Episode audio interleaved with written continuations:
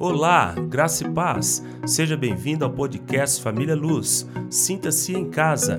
Desejamos que, através das nossas ministrações, você e sua família sejam tremendamente edificados por Deus.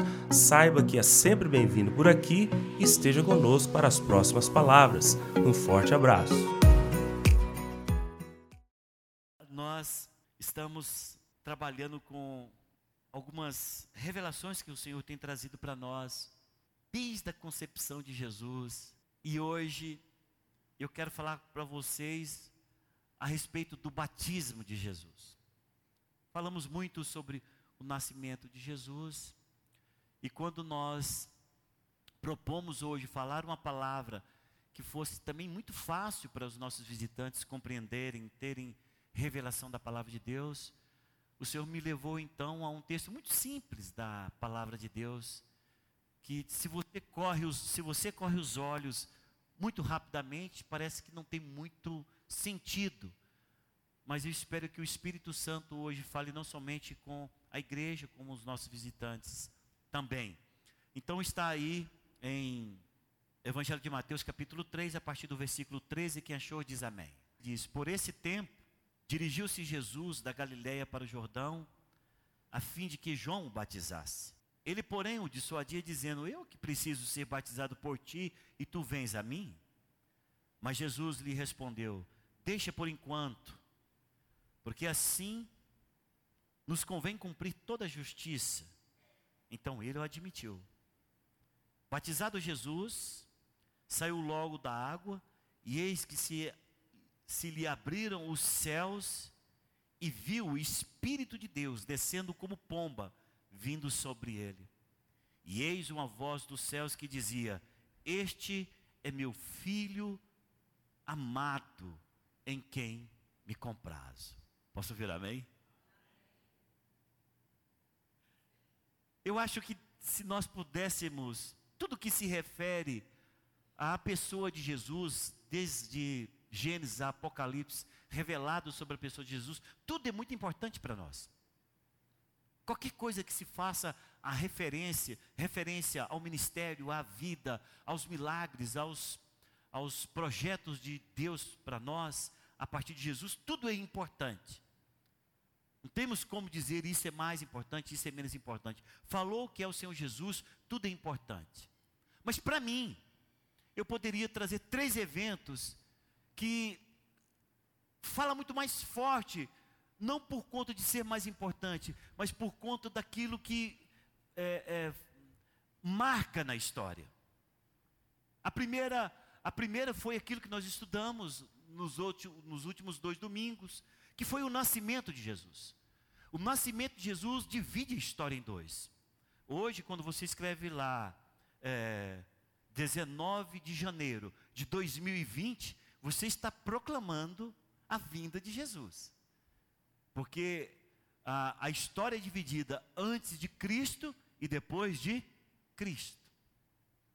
Então não tem jeito, qualquer pessoa, mesmo sendo mais é, afastada de, desse meio religioso que seja, ele proclama a vinda de Jesus ao escrever um cabeçalho, ao responder algumas questões e datar e assinar, ao ir num cartório, você proclama ali que Jesus nasceu.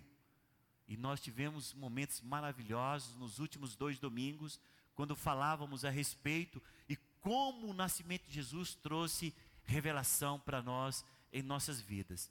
Então, o nascimento de Jesus é um evento extremamente importante e nós tivemos esse, esse momento é, estudando nos outros, outros domingos. O segundo momento também importante é esse que nós acabamos de ler: é o seu batismo. Três coisas acontecem ali, não vou falar sobre elas, porque é o nosso tema, mas eu quero ressaltar para nós, para o nosso conhecimento, do que significa o texto que nós lemos. Ali, em três aspectos importantes. Primeiro, o Senhor vem para coroar o ministério de João Batista, que foi levantado por Deus para proclamar a vinda de Jesus. Vós que clama no deserto, endireitai as veredas né, preparando o caminho de Jesus. Então, quando Jesus se manifesta para João Batista, o Senhor está dizendo: João, Seu ministério não foi em vão. Aqui estou eu para cumprir aquilo que a Bíblia diz a respeito de você. Você preparou o caminho e eu estou aqui agora para dar continuidade àquilo que você proclamou. Então, o Senhor vem nesse momento para coroar o ministério de Jesus. A segunda coisa que eu acho importante de ressaltar, mas o que nós também não iremos comentar, é que o Senhor Jesus, ele vai ser reconhecido na sua maioridade. A cultura judaica chegava o momento em que o pai teria que reconhecer que o seu filho já tinha maturidade e maioridade e ele deveria ser reconhecido como tal na sua comunidade, aonde quer que ele, se, ele estivesse, por, e ele precisava de testemunhas para proclamar a maioridade do seu filho. Então, quando o Senhor Deus fala: Este é o meu filho amado, em quem me comprazo, não poderia ser José, porque José não foi o pai de Jesus.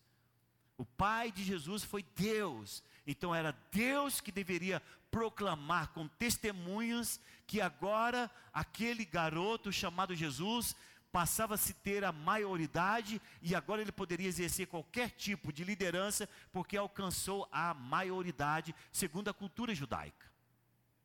E a terceira coisa que nós também vamos ressaltar e que nós também não vamos também falar sobre isto é que a partir do, a partir do batismo de Jesus está estabelecido o ministério dele. Até 30 anos de idade, quando o Senhor desce é, de, de, da Galileia, de Nazaré para o Jordão, até esse momento, Jesus era Deus, sabemos disso, mas o Senhor não, não teve o start, não teve o início, não teve o começo do seu ministério, porque tudo teria que se cumprido conforme a Bíblia. E a partir do momento em que ele desce as águas e ele sai, o Espírito vem em uma forma teofânica. Isso é só teologia, para dizer que o Espírito veio de uma forma de pomba. Na teologia chama teofania, a manifestação de Deus em algo, em uma forma que o homem conhece. E a voz proclama e o Espírito não é que desce, fica sobrevoando, o Espírito pousa sobre ele, então ali ele começa o ministério e o plano de salvação de Deus proclamado para Jesus desde a fundação do mundo, começa e se inicia a partir da descida de Jesus ao Jordão. Eu acho isso tremendo. Eu vou falar alguma coisa a mais, mas eu vou passar para o terceiro evento, que eu também eu acho muito importante na vida de Jesus, que foi a sua morte na cruz do Calvário. Coincidentemente, hoje, a leitura do Salmo foi 22, que fala a respeito da morte de Jesus na cruz do Calvário, e o brado dele na cruz, em que ele grita para todo mundo ver, esse grito ecoa através dos séculos e chega até nós, dizendo: Está consumado. O plano se cumpriu e a morte e a ressurreição do Senhor Jesus estabelece uma igreja agora que não é mais visitada pelo Espírito Santo, mas é uma igreja dirigida pelo Espírito Santo. É uma igreja em que o Espírito Santo se move e agora eu olho para a carmita, eu não consigo ver mais somente uma carmita comum, eu consigo vê-la como um templo que carrega a presença de Deus aonde quer que ela esteja. E é isso que foi que aconteceu com a morte e a ressurreição de Jesus. Para mim, esses três eventos são três marcos importantes, entremeados com muitas revelações, entremeados com muitos milagres que nós usamos no decurso da nossa vida cristã para aprender e ter revelação e crescimento a respeito de Jesus. Mas eu quero hoje estabelecer algumas coisas extremamente importantes com relação a, a essa, esse esse evento de número dois que eu coloquei aqui, que foi o batismo de Jesus. O batismo de Jesus acontece no Jordão. Diz a palavra que ele vem de Nazaré para o Jordão. A Bíblia não está falando que ele desce ao Jordão, mas tenha certeza disso. Jordão, todas as pessoas que iam ao Jordão, elas iriam descer ao Jordão.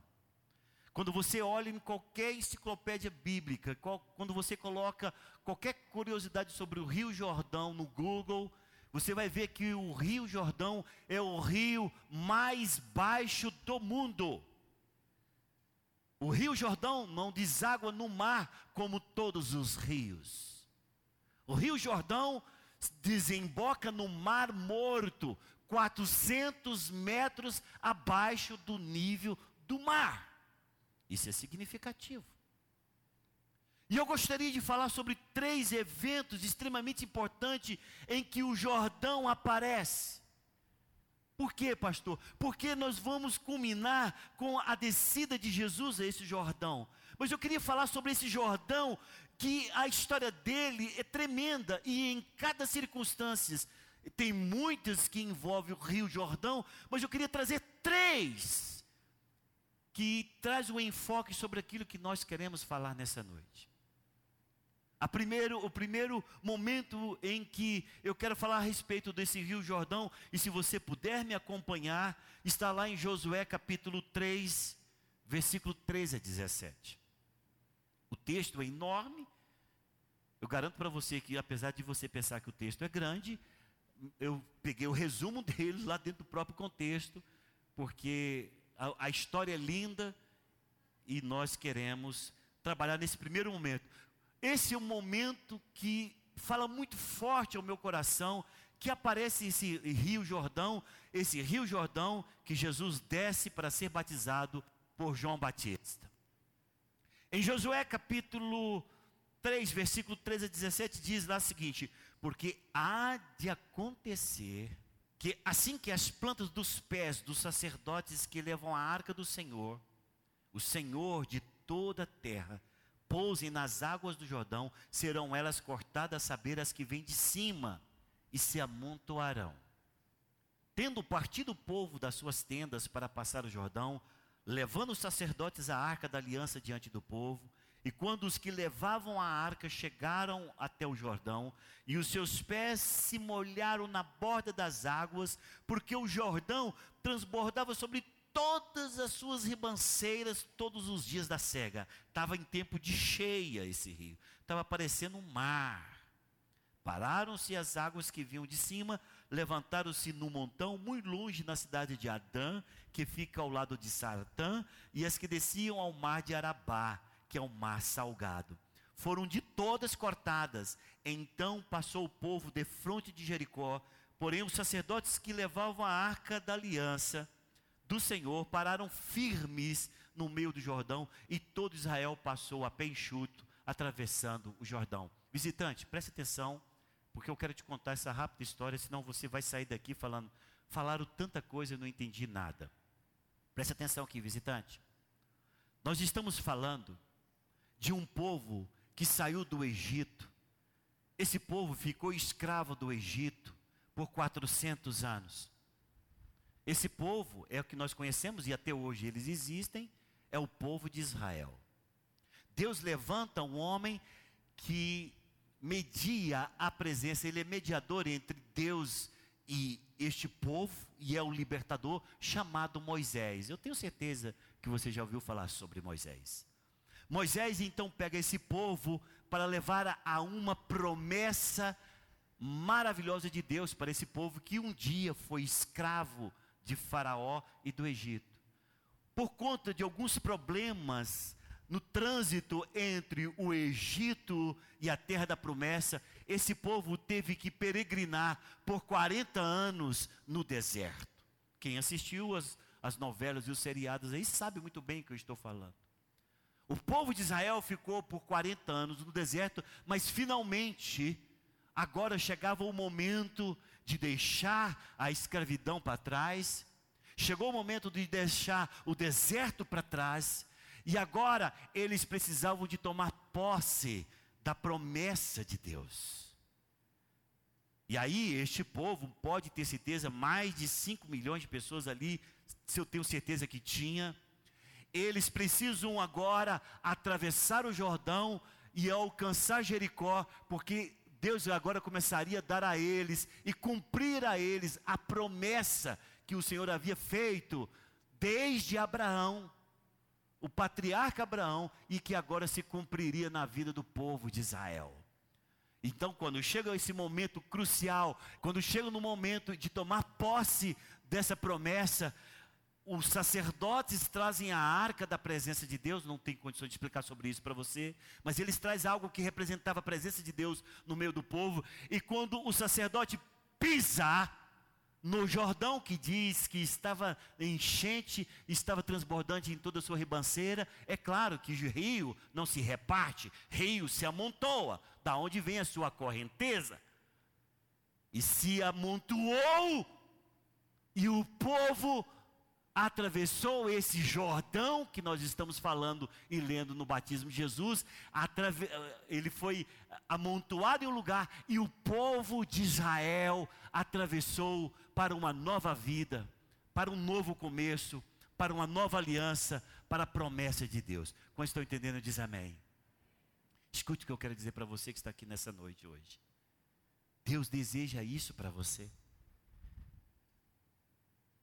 Eu não sei como é que é a sua vida, mas a minha sempre foi assim antes de conhecer Jesus. Eu, eu era como cego pela circunstância, porque eu não percebi o tanto que eu era escravo do pecado e do mundo. A minha vida era um verdadeiro vazio e eu sentia que algo estranho estava acontecendo comigo e eu precisava de socorro. A minha vida estava como que eu andando em um deserto, eu tinha muita fome de algo que eu não sabia, muita sede de algo que eu não entendia. E eu estava sempre saindo de uma circunstância difícil para outra pior e para uma circunstância difícil, até que um dia me apresentaram o Senhor Jesus. E o Senhor Jesus para mim foi como se eu saísse de uma escravidão, e o Senhor Jesus foi para mim como se eu saísse de um deserto e eu pude pisar, atravessar um, uma fase da minha vida e eu encontrei agora aquilo que o Senhor sempre falou em Sua palavra, prometida a todos aqueles que o recebessem. Porque Ele diz: Eu sou a paz, deixo-vos a paz, não vou-la dou como o mundo a dá, não se turbe o vosso coração. O povo de Israel recebeu a promessa atravessando esse rio chamado Rio Jordão. E eu digo para você que está aqui conosco hoje, Deus deseja que você atravesse qualquer circunstância que você esteja atravessando agora. O Senhor quer que você deixe todas essas circunstâncias de desânimo, de tristeza, de marasmo, de, de caminhar de maneira difícil, de comer, de ter somente aquilo que é necessário, de andar simplesmente com o sol escaldante na sua cabeça, você se sentindo aprisionado pela circunstância e sem saber onde ter socorro. Escute, o que o Senhor deseja para você nessa noite é que você compreenda que Ele está estabelecendo um marco na tua vida, em que você dando um passo de fé, isso vai ser passado, e o que vai acontecer na sua vida é a promessa de Deus em que ele diz para todas as pessoas que aquele que o segue jamais andará em trevas, pelo contrário, terá a luz da vida.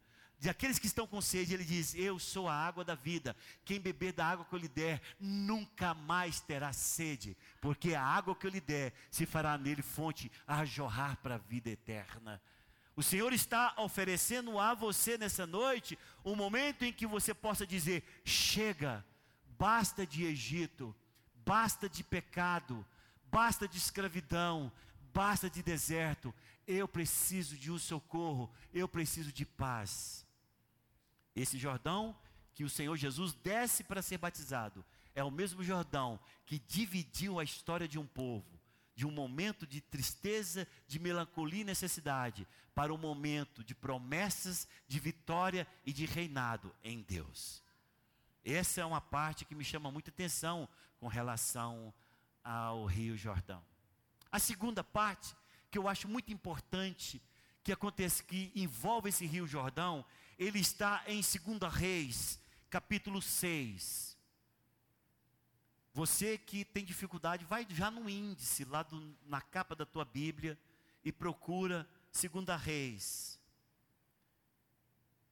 Aí você vai achar com mais facilidade o livro. Segunda Reis capítulo 6. A história envolve um profeta chamado Eliseu. E essa história aqui fala muito forte no meu coração. Por isso eu quis e me dispus a falar isso nessa noite, porque sabíamos que teríamos alguns visitantes conosco. E essa história falou muito forte em toda a minha vida cristã, que envolve esse profeta chamado profeta, profeta Eliseu. Quem achou diz amém. Versículo 1. Disseram os discípulos dos profetas a Eliseu: Eis que o lugar em que habitamos contigo é estreito demais para nós. Vamos, pois, até o, ao Jordão, tomemos de lá, cada um de nós, uma viga e construamos um lugar em que habitemos. Respondeu ele: Ide. Disse um: Serve de ires com os teus servos? Ele tornou: Eu irei. E foi com eles. Chegados ao Jordão, cortaram madeira. Sucedeu que, enquanto um deles derribava um tronco, o machado caiu na água. Ele gritou e disse: Ai, meu senhor, porque era emprestado. Perguntou o homem de Deus: Onde caiu? Vamos ler essas duas palavras juntos? Um, dois, três onde caiu. Mostrou-lhe ele o lugar.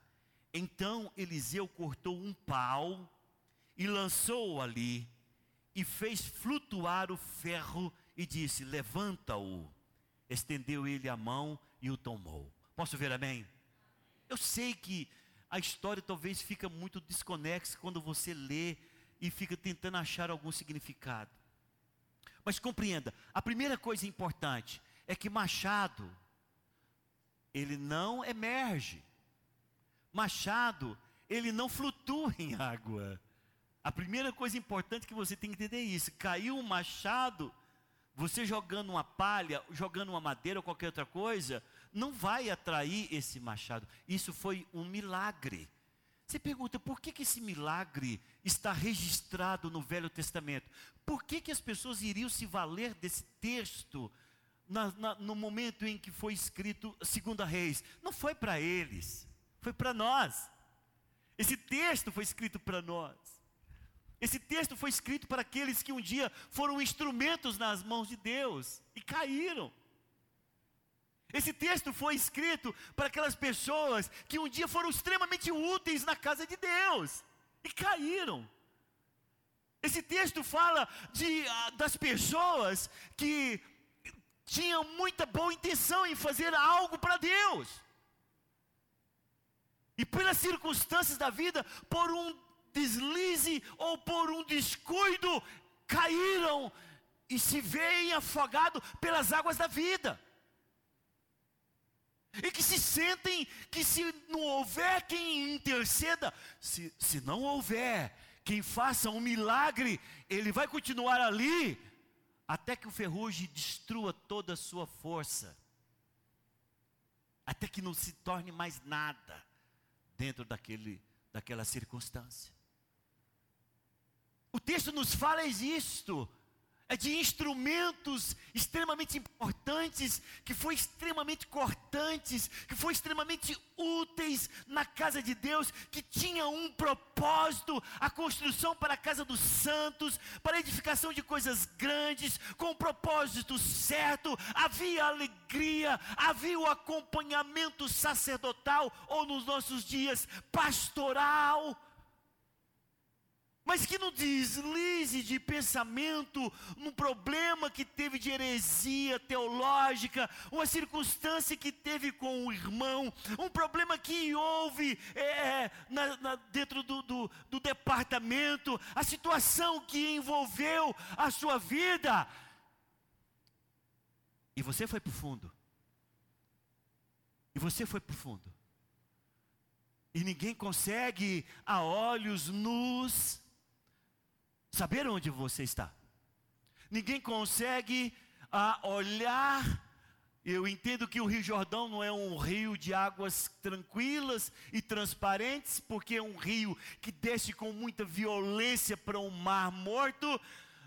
não eram águas claras, não eram águas turvas, e nós, eu entendo que eles não conseguiam ver exatamente aonde caiu. Mas escuta, você sabe aonde caiu. Talvez você que está nos visitando aqui já foi cristão, já esteve firme, já tinha, já tinha colocado a mão no arado, já se tinha envolvido em várias circunstâncias em que você tinha alegria de saber que o que você estava edificando tinha propósito. Era para se cumprir algo extremamente importante na vida dos santos. Tinha um objetivo naquilo que você fazia. E aconteceu por um momento terrível na tua vida, e até hoje você não consegue sair dessa circunstância. Eu quero dizer para você: eu te trago hoje boas novas. O Senhor sabe aonde você caiu. O Senhor sabe aonde você caiu. E o que o Senhor deseja nessa noite, e é muito significativo isso que Eliseu faz, ele joga um pau. Poderia jogar outra coisa. Poderia jogar uma, uma, uma manta, poderia jogar uma folha, poderia jogar outra coisa, não, ele joga um pau. Sabe por que isso, irmãos? Porque tudo na Bíblia não é escrito por acaso. Não é uma coincidência, coincidência escriturária. Não é algo que se coloca jogado ao léu e quem sabe alguém um dia possa usar isso. Não, não é assim que a Bíblia foi escrita. Ela foi escrita com propósito. Por isso que lá diz: jogou-se um pau. Porque nós precisávamos de um tipo que apontasse para a cruz. Nós precisávamos de um símbolo que apontasse para a cruz. Não poderia ele tentar iscar aquele machado, como a gente fazia nas cisternas antigas, quando caiu um balde ou que arrebentava a corda, se jogavam a isca lá e tentava pescar. Não, não poderia ser desse jeito, porque isso não, tinha, não teria simbolismo para nós.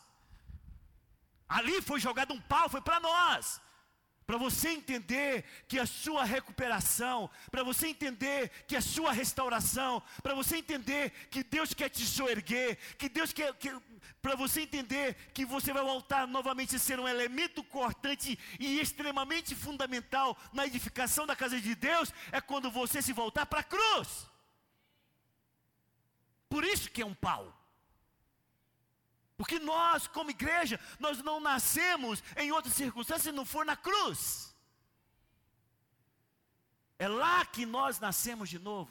É lá que o velho homem morre, é lá que as coisas velhas ficam para trás, é lá que tudo é, que é natural e aquilo que é pensamento humano fica do outro lado do homem natural, porque o que Deus deseja para nós é homens e mulheres espirituais. Esta noite é a noite que Deus quer te levantar. Esta é a noite, é a noite em que o Senhor quer dizer, quer que você fale, Senhor, o Senhor sabe aonde eu caí.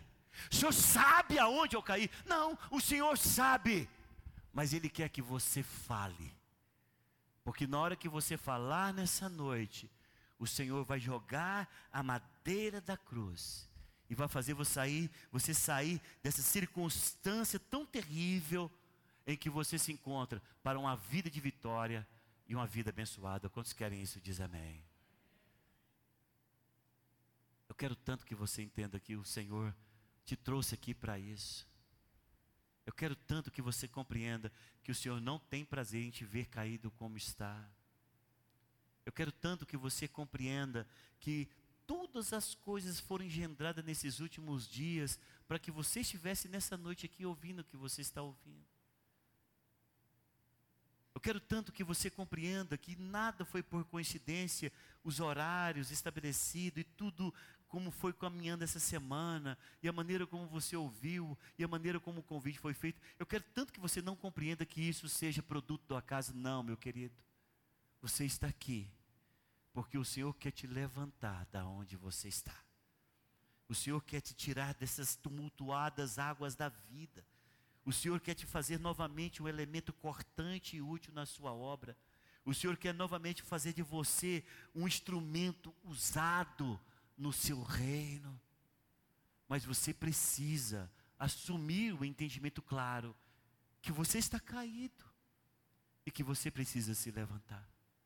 Você não está desviado, você está caído no caminho e Deus deseja te levantar. Quantos querem isso, diz amém. Vamos colocar em pé neste momento.